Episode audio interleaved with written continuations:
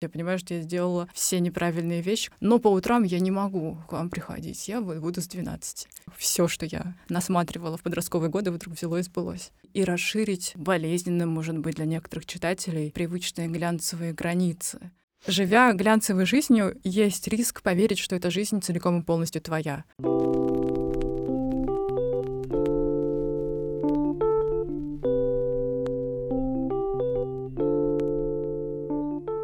Всем привет! С вами подкаст «Как поступить?». Я его ведущая Ксюша. Я доучиваюсь на медиакоме в Вышке, управляю проектами, людьми в HR-техе и в каждом выпуске мучаю наших гостей вопросом, как джунам или даже не джунам, а совсем начинающим стартануть в успешную карьеру в медиа. Ну и куда же в медиа без глянца? Сегодня будем болтать с Ильяной Ирнеевой, экс-главредкой «Гламур». Ильяна, привет! Всем привет! Как ты вообще отреагировала на новость о том, что мы хотим поговорить про твою карьеру в «Гламуре» и в целом про твой карьерный путь? Насколько часто ты про это разговариваешь? Ну, слушай, у меня сразу же появилось э, два повода для волнения. Первое — это то, что я переживала, что вы говорите на частоте 17 тысяч герц. Та частота, которую слышат люди только до 25 лет. И, может быть, мы друг другу будем плохо понимать. все таки я волнуюсь. Разрыв между поколениями, он такой уже очевидный на самом деле. Слушай, ну, на самом деле у нас гости супер разные, от Алины Полежаевой до Дениса Лапшунова. То есть ребята, которые сейчас стартуют свою карьеру, имеют представление и о том, и что было раньше, и имеют какие-то мысли о том, что будет дальше. Так что я думаю, что на одном языке точно будем говорить, учитывая, что у тебя синие волосы, классный outfit, классный make. Я думаю, что мы на одном vibe ике.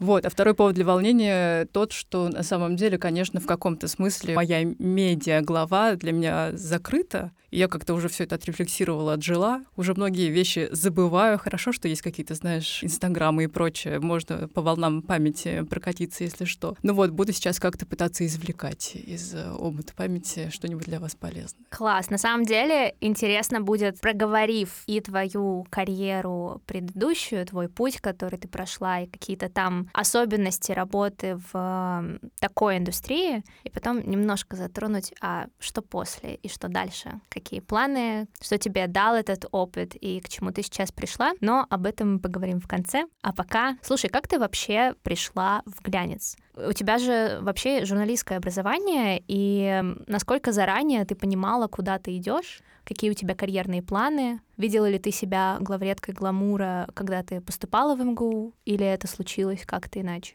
Ну, в какой-то степени сейчас из этой точки э, моей книги жизни кажется, что многое было, знаешь, предопределено. Можно сказать, что какие-то были сигналы, еще что-то. Я была читательницей глянца со школы. Я действительно помню, как моя подруга, которая старше меня на год, была в каком-то смысле авторитетом, принесла первый номер журнала «Гламур» и такая, вот, наконец-то, понимаешь, у нас в России теперь издается «Гламур». Это издание для интеллигентных девушек, которые, как бы, тем не менее, следят за модой и красотой. То есть я это все помню, и я покупала «Гламур», я помню привозили к нам в наш город Элисту каждую третью среду каждого месяца. Вот, то есть это была какая-то для меня особенная дата. Я понимала, что я могу нырнуть как-то в какой-то другой мир, хотя и детство, и подростковые годы были для меня каким-то счастливым временем, но тем не менее это как бы классный, провинциальный, интересный город со своими там особенностями, но было интересно и важно как-то понимать, что есть еще какой-то другой особенный мир с этими глянцевыми ухоженными девушками, с этими платьями, событиями, с этими событиями, с этими премьерами. Поэтому как это мне это было близко с самого начала, хотя поступала на журфак я, конечно, с мыслью о том, что я буду бороться за мир во всем мире, а, как не парадоксально это звучит сейчас, uh-huh. за социальные какие-то права, потому что Парфенов был, естественно, нашим ориентиром. Все, кто поступал, естественно, называли его в числе своих кумиров. Но в процессе происходили события, которые влияли на журналистику, так ее очень сильно обезжиривая, обессиливая. И, в общем, я понимала, что на телевидении, я училась на кафедре телевидения, то есть на телевидении телевидении уже совсем нечего мне делать, то есть там невозможно сказать что-то то, что ты думаешь, ну, если это только там не дождь. Вот. Поэтому глянец мне показался каким-то логичным отклонением, может быть, от какого-то первоначально запланированного курса, потому что я думала, что с одной стороны та красота, которую я люблю, эти юбки и прочее, прочее, но с другой стороны ты можешь рассказывать какие-то такие истории, которые будут непосредственно влиять на судьбы тысяч девочек, как до этого это все влияло на меня. Слушай, отдельно интересно будет проговорить ответственность, которую вообще глянец несет в нашем восприятии и жизни, и себя, и, в принципе, окружающего мира. Но первый вопрос, который у меня возник, как только ты сказала, что каждую там среду, третью месяца... После обеда да, сон да, для да. усталых ты ждала ну и понимала, что ты можешь прочесть этот выпуск. Не складывалось ли у тебя образа идеализированного мира, вот этого глянца из фильмов со всеми этими блестками, завалами, фотографами, журналистами, кем угодно. В общем, не было ли такого, что маленькая ты придумала себе некоторую картинку в целом того, как глянец живет и чем он живет. И если было, то каково это было вообще позволить себе мысль, что ты можешь стать частью этого мира, а не просто смотреть на него где-то вот около? Надо сказать, что вот эта жизнерадостность, легкомыслие и такой easygoing э, стиль — это просто примета того времени. То есть так все чудесно совпало, что нулевые — это там время моего детства, время как раз-таки появления первых этих журналов, появления этого самого понятия гламур, которое было очень противоречивым сначала, потом редакция, собственно, предлагала немалые усилия для того, чтобы как-то обелить это понятие в умах и сознании россиян. Поэтому как-то все это логично одно на одно наложилось. И, в общем-то,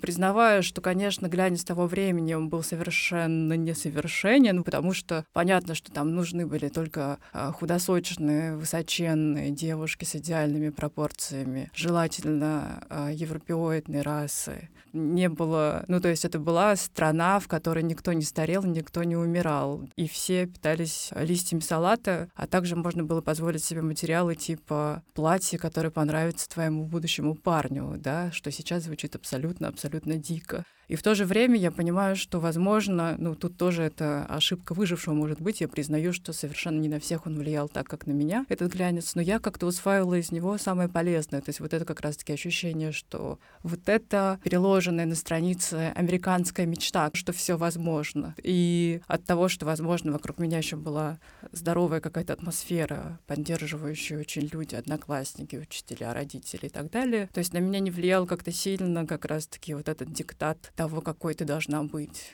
То есть у меня не было в связи с этим внутреннего конфликта. Хотя сейчас я понимаю, что он мог бы быть. И э, то, что я долгое время не могла нарисовать себе смоки айс, потому что ни в одном журнале не показывали, как это рисовать девочки с азиатской внешностью, потому что везде это был типаж Веры Брежневой и Светланы Ходченковой. А далеко не все славянские девушки выглядят так, как Вера Брежнева и Света Ходченкова. Вот. Но потом я как-то примерно, мне кажется, не сомневалась в том, что однажды смогу это как-то изменить, и, в общем-то, потом мы все это вместе меняли.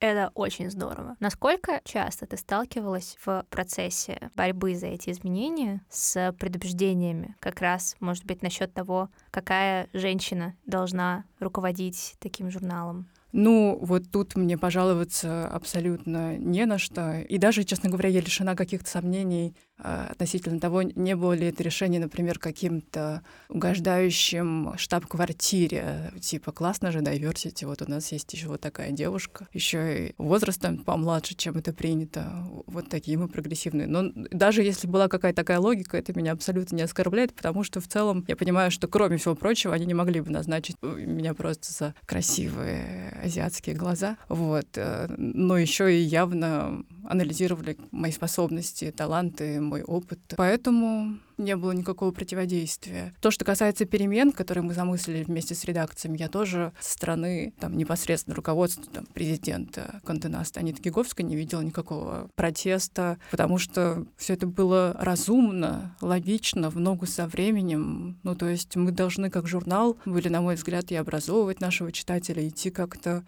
ну, чуть-чуть вперед, потому что было очевидно, что все меняется. А то, как сейчас все драматично поменялось, я думаю, что вот вы сами понимаете. И культура отмены, она бушует. Можно по-разному к этому относиться, но, в общем, мы понимаем, что мы сейчас живем в эпоху этического какого-то перелома, да, если раньше разговаривали на языке какого-то метамодерна одними цитатами, мемами и так далее, то сейчас все это проходит через другой фильтр, через этический любой комментарий, любой пост, он оценивается с угла очень разнообразного, и тогда в глянце мы тоже к этому только вот подходили.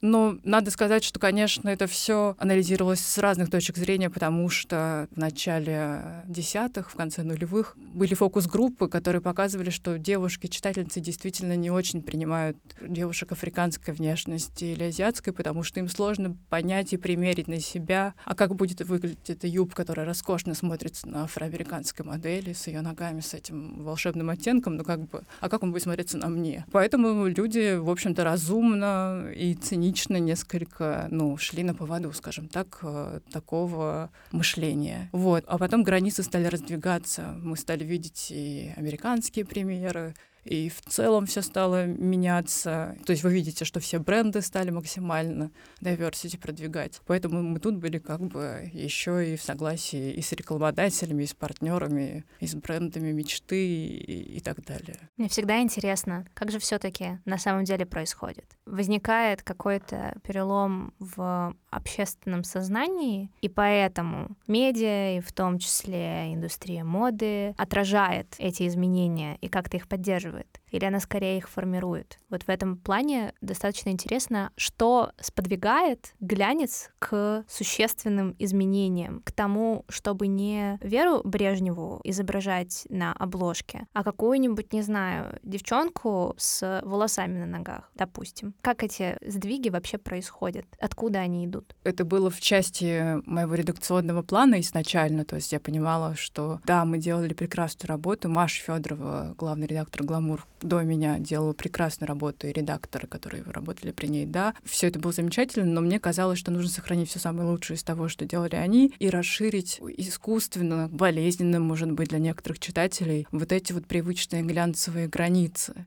Опять же, это вот совпало с э, каким-то новым вектором в модной и бьюти-индустрии, и тут все тоже может объясняться довольно прагматично, потому что бренды бесконечно находятся в поиске некой стратегии, которая позволит им расширить э, свой покупательский пул, и совершенно замечательно, если можно еще и приобрести верных, лояльных, с хорошим бюджетом покупателей, которые, будучи раньше отстраненными и нежелаемыми там, в клиентской базе этих брендов, сейчас все все вот так вот по-другому. Ну, то есть тут понятно, что все экономика диктует какие-то такие вещи, но и абсолютно, мне кажется, иногда искренние мотивы тоже имеют место. Ну, действительно, есть много примеров прекрасных компаний, которые с маркетинговой точки зрения хороши. И как бы явно этот посыл был вот очень личностным, искренним. Можно привести в пример и компанию DAF бренда, как масс-маркет история, которая действительно влияет очень сильно. То есть сейчас во Франции, благодаря там их петициям и стараниям, приняли закон закон, уже не первый. Первых было движение за то, чтобы все отредактированные, отретушированные снимки помещались в рекламе, чтобы девушки и девочки видели, что это не просто такая неземная Афродит, девушка, которая без единой поры существует в своей жизни, а понимали, что это как бы вот тут вот вмешался человек, э, фоторедактор на фотошопе, сделал вот это вот все. Вот. И сейчас какой-то второй закон они пушат, и, кажется, его уже приняли, что все отфильтрованные имиджи, э, в том числе числе инфлюенсеров, тоже должны помечаться, потому что мы понимаем, что сейчас уже не нужен никакой фотошоп, чтобы абсолютно поменять э, свой облик, поэтому это тоже влияет очень сильно психологически и на детей, и на девушек, и на женщин, поэтому сейчас вот такой бренд, как DAF, продавил такой закон. Вот, это один из примеров. Ты знаешь, я считаю, что если капиталистическая система становится причиной внедрения инклюзивных практик реальных в реальные day-to-day коммуникации, действия, там, не знаю, рабочие кодексы, еще что-то, то это супер. Если деньги основная причина, но в итоге реализация еще и касается реальных людей, которым становится лучше, то все здорово. Вот главное, чтобы инклюзии не прикрывались, не было такого, что у тебя фасад такой весь чистый, светлый, и мы все за добро, а сзади на заднем дворе непонятно, что происходит. Аминь.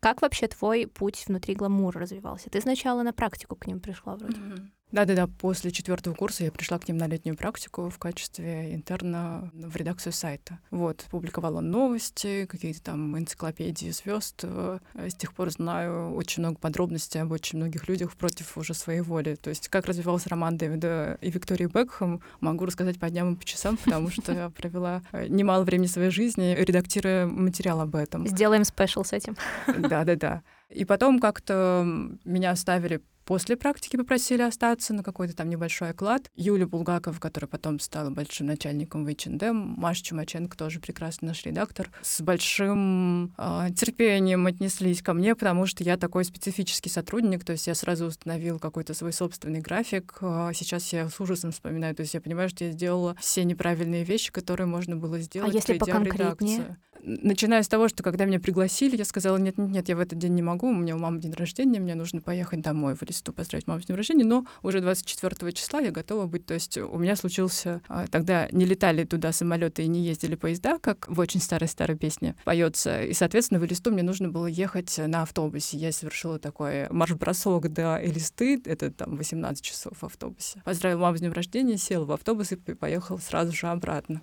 И потом как-то я сказала, что ну нет, я, я по утрам не соображаю, а все знают, и все новостники сейчас должны меня возненавидеть, и все редакторы сайта должны меня возненавидеть поскольку э, работа сайта предполагает то, что ты выходишь раньше всех, потому что ты должен, знаете, там, Хейли Бибер, Кос посмотрел на Джастина Бибера, и ты должен опубликовать эту новость в 6 утра раньше других коллег из других изданий. Я человек ночной, и я такая, нет, ребят, я как-то могу вам делать все, что угодно, сколько угодно. Я никуда не спешу домой, у меня нет там каких-то срочных дел детей, животных и так далее. Но по утрам я не могу к вам приходить, я буду с 12. Она. И они такие, ну хорошо. Ну то есть они согласились, просто я понимаю, что это святые, святые люди. Как ты думаешь, почему? Ну, сейчас, ну, опять-таки, знаешь, э, в современном духе, не обесценивая свои заслуги и себя, и свои умения и таланты, наверное, я хорошо работаю работала. Ну, то есть я думаю, что хорошо работала, как бы классно писала, брала на себя больше, чем мог бы взять там другой человек на моем месте, просила новые задания, экспериментировала, предлагала какие-то другие форматы. Поэтому, несмотря на то, что вот опять-таки я была такой супер дикаркой, там особо ни с кем не общалась,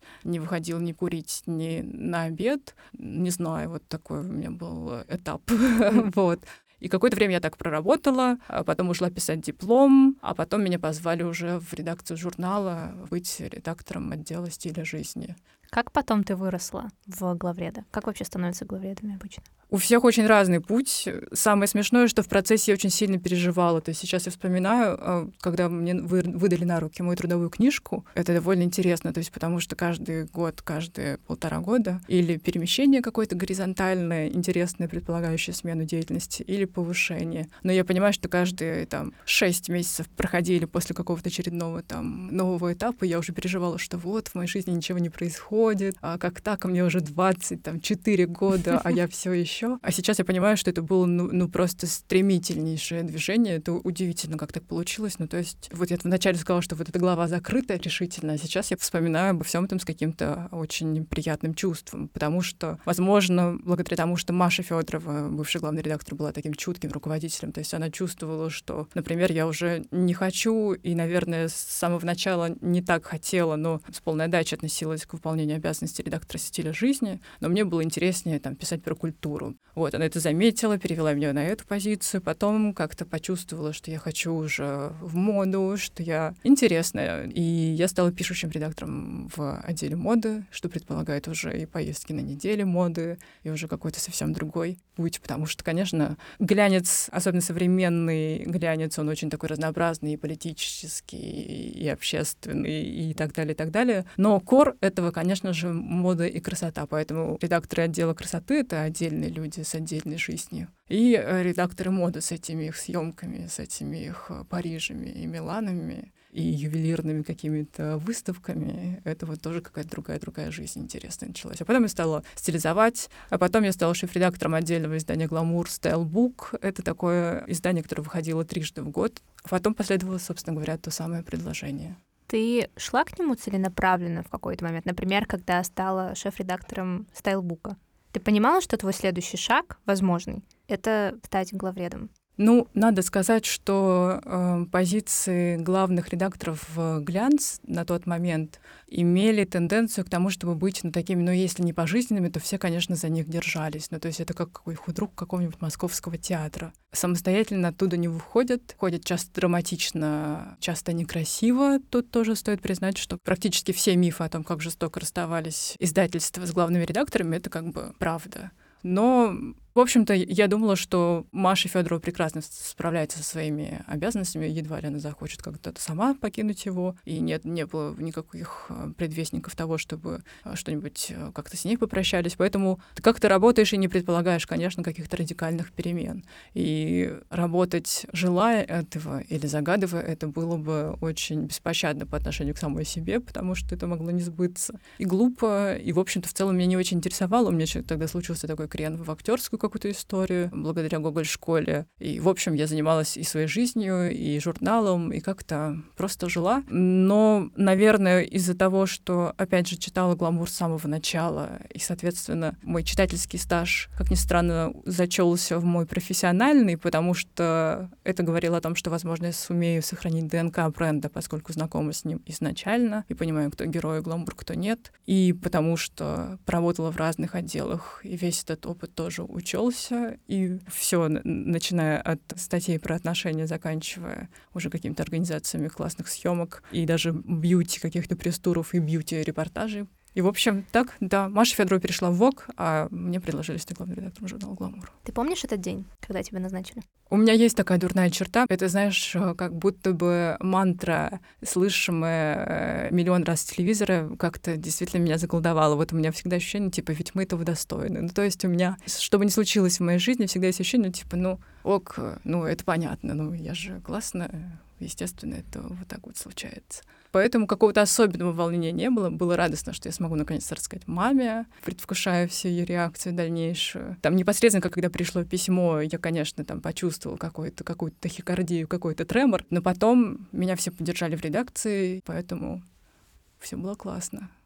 Здорово. Я просто, я не знаю, я представила эту захикардию, которую ты испытала да, да. в момент. Ну вот для меня это было абсолютно, знаешь, как вот в старом голливудском фильме «Из 13 в 30», когда вот э, ты в нелепом розовом наряде справляешь 13 дней рождения, а тут бац, и ты оказывается в каком-то очень классном журнале в Настя, а теперь главный редактор. Это прям какой-то, конечно же, ну, не считая притчи во языцах «Дьявол носит Прада», ну, то есть это буквально все, что я насматривала в подростковые годы, вдруг взяло и сбылось.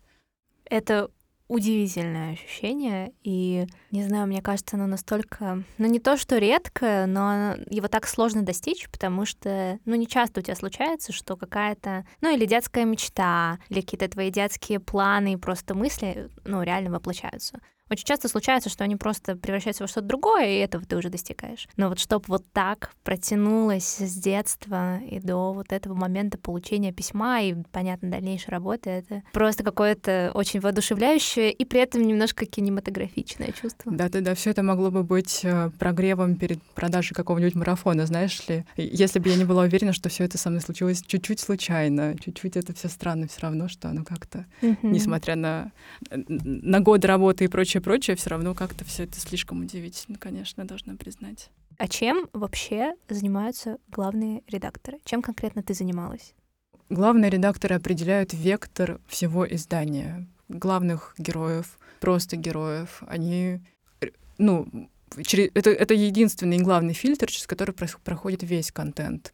И там, в моем случае, точнее, в нашем случае, потому что все мы переживали одни и те же изменения в индустрии и в диджитал-пространстве. То есть, если раньше это был какой-нибудь один журнал, то к тому моменту, когда я принялась за обязанности главного редактора. Это был уже журнал, ВКонтакте, Facebook, Instagram, Мета, подкасты, YouTube — ну, то есть Pinterest — это все-все-все, за что ты отвечал и что ты в компании со своими коллегами делал. А как вообще выглядела твоя рабочая рутина? Вот из чего она складывалась? Самое прекрасное и самое сложное в этой работе, что рутины как таковой нет, и каждый твой день, конечно, наполнен очень разными э, вещами, событиями, обязанностями. То есть тут ты действительно записываешь с кем-то подкаст, потом у тебя видеоинтервью, потом у тебя встреча с потенциальными рекламодателями. Каждый день обязательно утренние или вечерние мероприятия. Вечерние мероприятия примерно там пять раз в неделю. Ну, то есть вся вот эта светская жизнь, которая э, дается тебе в нагрузку к твоим обязанностям. Но обычно все равно, если как бы рутинизировать и как-то перечесать этот день, то днем ты исполняешь какие-то менеджерские обязанности, у тебя совещания. Когда наступила пандемия, отношения со штаб-квартирой как-то усилились, и были международные колы, их было очень много. Какие-то редколлегии, встречи и прочее, прочее. Потом вся вот эта вечерняя нагрузка, вот этот тяжелый невыносимый труд, в котором тебе нужно переодеться, накраситься, причесаться, взгромоздиться на каблуки, красиво на карете куда-то приплыть. Вот, а потом ты приходишь домой и э, включаешь свою творческую чакру, потому что тебе нужно редактировать, смотреть тексты, съемки, что-то самой писать, писать эти многострадальные письма редактора так, и где-нибудь к трем-четырем утра ты заканчиваешь с этим, и ложишься спать в ожидании нового блестящего гламурного дня. Впечатление такое, что если ты становишься главным редактором, то это становится какой-то основной частью твоей идентичности. Было ли это в какой-то момент так? И если да, то как ты с этим вообще справлялась и с этим жила?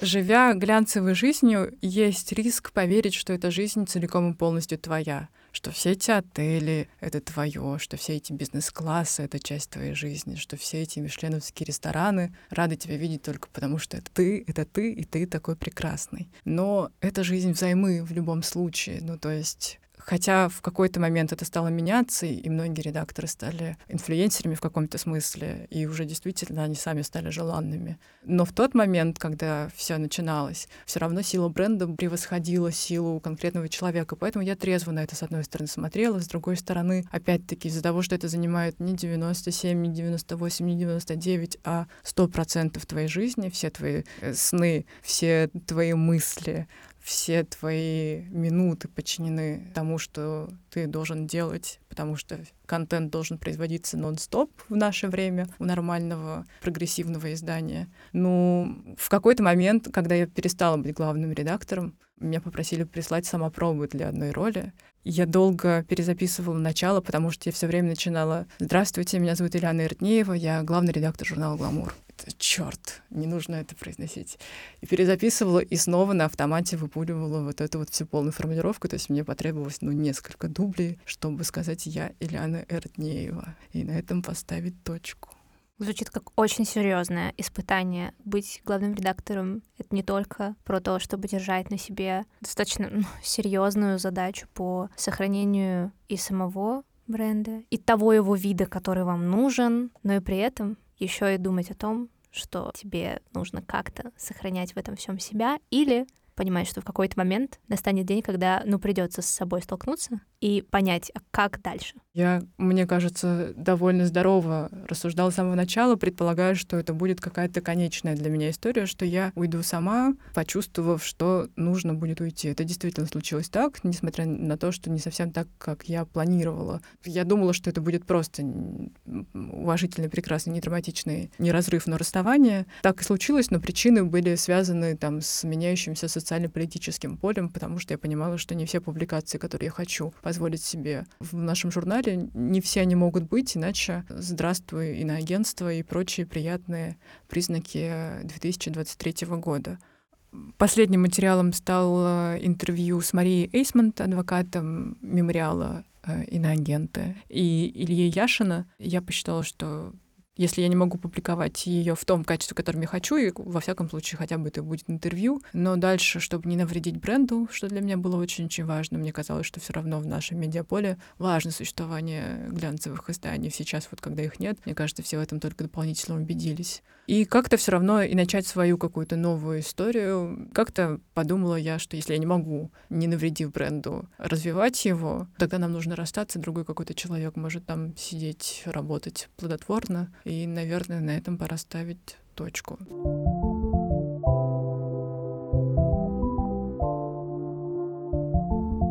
Что тебе дала работа в глянце? Банальный этикет предполагает ответ, что люди но это действительно так. Огромное количество прекрасных людей, которые и поддерживали, и поддерживают меня, в том числе и сейчас, в очень сложное для всех время. И коллеги, за которыми я тянулась и росла, и те, у которых я училась, и те, с которыми я дружна, это все важно, конечно. Если бы не глянец, этого не было бы но и все умения мои, и многочисленные там таланты в разной степени развитости должна признать я. Ну, в общем, все скиллы, которыми я хоть как-то обладаю, но это все тоже благодаря глянцу. А редкая работа может похвастаться такой широкой масштабностью, что ли, обязанностей. Там ты все-таки должен уметь очень много, схватывать быстро, учиться сразу. И быть стрессоустойчивым. Да. Как да. завещала нам Миранда Пристли. Да, да, да.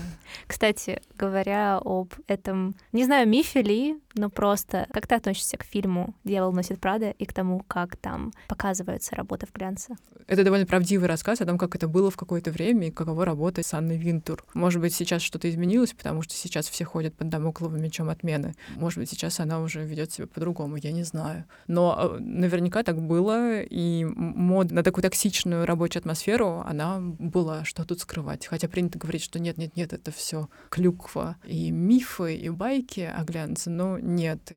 В какой-то момент я думаю, что редакции других стран и коллективов стали подражать уже вот этому жестокому режиму, поскольку, видимо, было что-то такое вот классное в этом элитарном, в этом заносчивом, в этом каком-то жестком мире, но потом все стало меняться, к счастью. Ну, то есть я уже пришла в абсолютно нормальное место с нормальной внутренней экологией и стремилась это поддерживать по мере своих сил дальше. В общем, ты никогда себя Мирандой не ощущала? Нет, нет, никогда ничего такого не было, поэтому тут мне нечего рассказать, ни одной кровавой такой истории. Все было супер уважительно всегда. Ну, я знаю, что я довольно строга в работе. Может быть, были какие-то ошибки. Я, кстати говоря, не исключаю. Интенция моя была такая какая-то демократичная, во всяком случае. Ну, uh-huh. мне всегда казалось, что если мы хотим как-то а, в более широком смысле слова а, уважение каждой конкретной личности и свободы, и право высказаться, и право на ошибку, и прочее, прочее, то, наверное, это стоит как-то сжать до коллектива и попытаться и в рабочем пространстве соблюсти. Слушая про тебя и про твой путь, я вообще слышу не просто человека, который стал уверенным в своих силах благодаря какому-то опыту, но и человека, который сразу был себе уверен и как-то чувствовал себя достаточно свободно в плане той же реализации мечтаний и мыслей той девочки из небольшого городка за 18 часов езды на автобусе от Москвы. И на самом деле я практически у каждого гостя нашего подкаста спрашиваю, а как вообще эту внутреннюю свободу обрести, потому что я замечаю это в своих друзьях, я замечаю это у себя, что есть некоторая зацикленность на том, что, во-первых, рынок сейчас переполнен специалистами, тебе кажется, что за что ты ухватишься, то и будет твоим и лучше это вообще не упускать, потому что непонятно, а какое будущее тебя ждет дальше, просто потому что, глядя на внешние даже какие-то обстоятельства, ты не можешь ничего себе предсказать, и поэтому существуешь в каком-то только моменте сейчас, и жить, и вообще взаимодействие с мечтами и с какими-то планами, оно настолько другое, оно настолько сломилось, что ли, как-то поменялось, что теперь сложно позволить себе эту свободу, сложно позволить себе представить себя на какой-то, не знаю, позиции мечты, роли мечты, в сфере мечты, не знаю, в стране мечты, где угодно со словом мечты. И в этом плане, может быть, у тебя есть какое-то представление с тем, как ты сейчас в этом режиме неопределенности ищешь какие-то новые цели и какие-то новые ориентиры. Наверное, хотелось бы прежде всего сказать, что нормально сомневаться. Если говорить о том, как это было у меня в какой-то момент, ну, то есть я уже поделилась, что очень страдала и переживала, когда в какой-то момент замечала, что вот не происходит какого-то качественного роста, к которому ты привык, учась, например, в школе или в университете, потому что есть логичный, постоянный вот этот восход из первого класса во второй, с первого курса на второй и так далее. А тут вот ты работаешь и работаешь, работаешь и работаешь, и непонятно, это та дорога, дорога, которой ты заслуживаешь, которой ты хочешь или нет. Заранее не угадаешь. И вот эти мысли, конечно же, меня тоже преследовали. В одной из командировок с очень-очень насыщенным графиком в Лондоне, где были интервью и съемка, поездка на мануфактуру и прочее, прочее. И, в общем, были какие-то 40 минут свободных. И один из команды приглашающей страны от бренда, он сказал, так, сейчас вот есть выставка Прада, ретроспектива, я вот предлагаю идти туда. А мы были так утомлены и перекормлены этой модой, что мы такие думаем, боже мой, сейчас еще и после всего вот этого еще идти на выставку Прада. Посмотрели на него так недоумевая, он такой, я работаю в моде for a reason, ну, типа, у меня есть причина, по которой я здесь. И тут я подумала, а если у меня эта причина, если у меня эта страсть к моде, чувствую ли я, что я каждую свою свободную минуту хочу посвятить этой моде. Когда я очень сильно задумалась и загрузилась, и, в общем-то, наверное, внутренне, ну, если я не подписывала заявление об уходе, ну, во всяком случае, впервые задумалась о том, что, ну, та ли это дорога. Но, наверное, там что-то случилось, что меня захватило, какое-нибудь очередное новое задание, какая-нибудь классная а, своя идея, которую мне захотелось реализовать. И как-то я осталась, и в итоге это привело к тому, что, ну, конечно, это была, наверное, действительно классная история, классная классное приключение. Поэтому сомневаться нормально. Нужно чувствовать, уважают ли тебя на твоем рабочем месте, уважают ли твои идеи, готовы ли тебя выслушать, потому что уже на что-что мы не можем тратить время, так это на то, чтобы преодолевать там каких-нибудь, опять-таки, токсичных, абьюзивных или каких угодно людей. Ну, то есть нужно понимать, что ты реализуешь себя в каком-то месте, где тебя уважают. Это, мне кажется, очень важно понимать с самого юного возраста, не жертвуя ничем ради авторитетов, ради брендов, громких имен или чего-то в этом роде. На мой взгляд, это важно.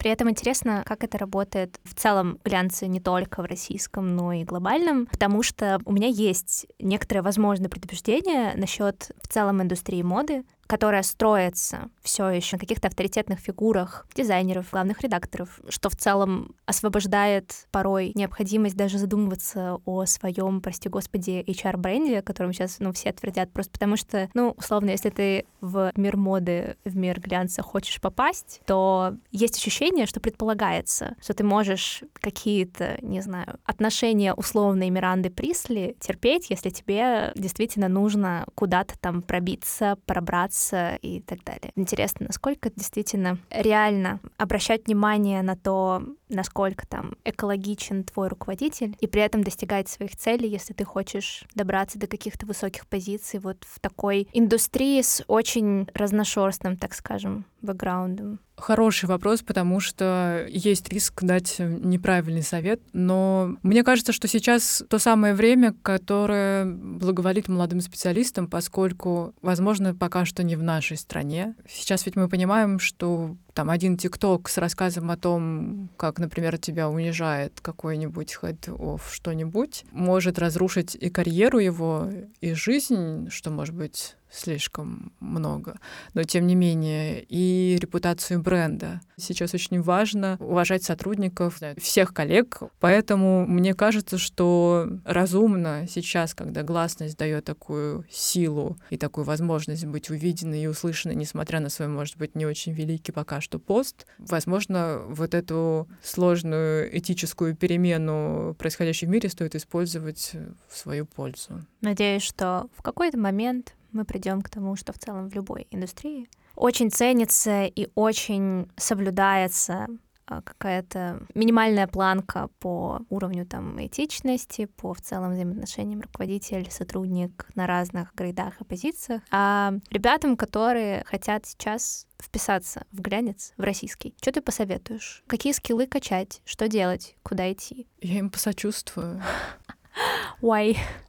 Ну, индустрии как таковой сейчас, в общем-то, нет. Поэтому, с другой стороны, может быть, сейчас хорошее время для того, чтобы экспериментировать, дерзить, придумывать другие форматы. Думать э, не как вписаться в большой глянец, которого сейчас нет, поскольку нет рекламодателя, нет тех бюджетов, нет денег. Люди тратят меньше, люди тратят не у официальных каких-то брендов, а у каких, не знаю, заказывают через Алиэкспресс. Ну, то есть очень все драматично меняется из-за того, что меняется очень сильное экономическое положение людей в нашей стране. Поэтому глянец большой, серьезный, классический не может сейчас никак существовать. Но в то же время это, конечно, какое-то новое время для экспериментов, для телеграммов с авторской подачей, с новыми форматами, с кружочками для подкастов и так далее. Ну, то есть, если ты можешь как-то качественно переосмыслить и подавать это индивидуально, и в то же время, что было бы классно на высоком уровне, чего сейчас пока что не наблюдается, потому что все равно глянец обладал, ну, то есть, как минимум, все запятые были расставлены. Сейчас пойди найди телеграм-канал, в котором не было бы 10 ошибок за один пост. Но, в общем, все равно сейчас можно что-то делать. Снизился порог вхождения, скажем так, в эту тусовку. 3000 э, набрать в телеграм-канале, наверное, уж как-то можно, а дальше ты уже получаешь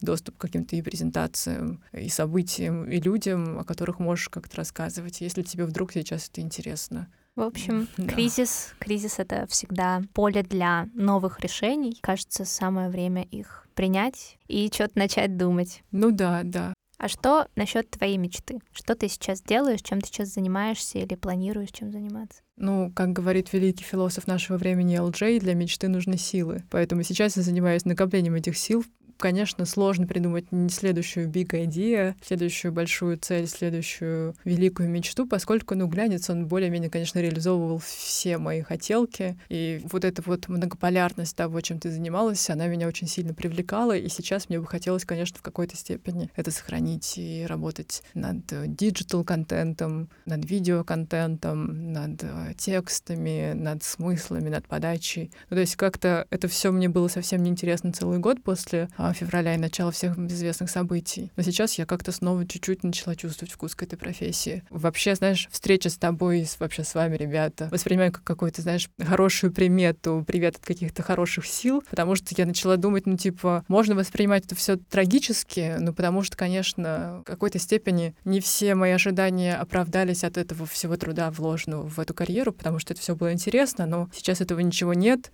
и плюсов от этого не то чтобы сильно много. Но можно воспринимать это не так грустно, а как какой-то, знаешь, как будто бы я снова закончил университет и снова все начинаю заново. Чистый и еще вообще такой, ничего да? не понятно, что будет, но можно выбрать все, что угодно. И в этом какая-то главная сила этого неопределенного положения.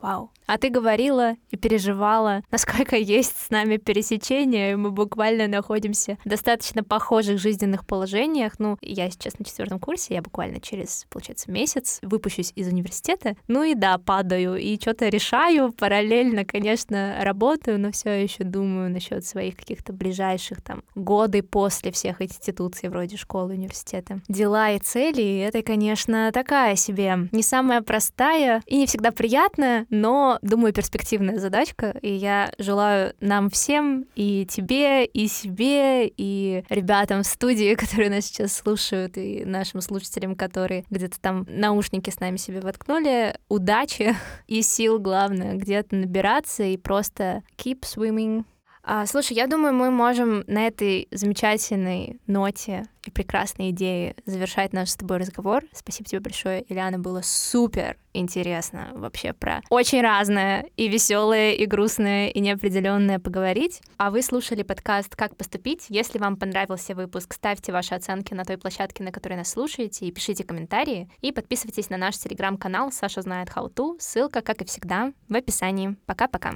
Пока. Спасибо.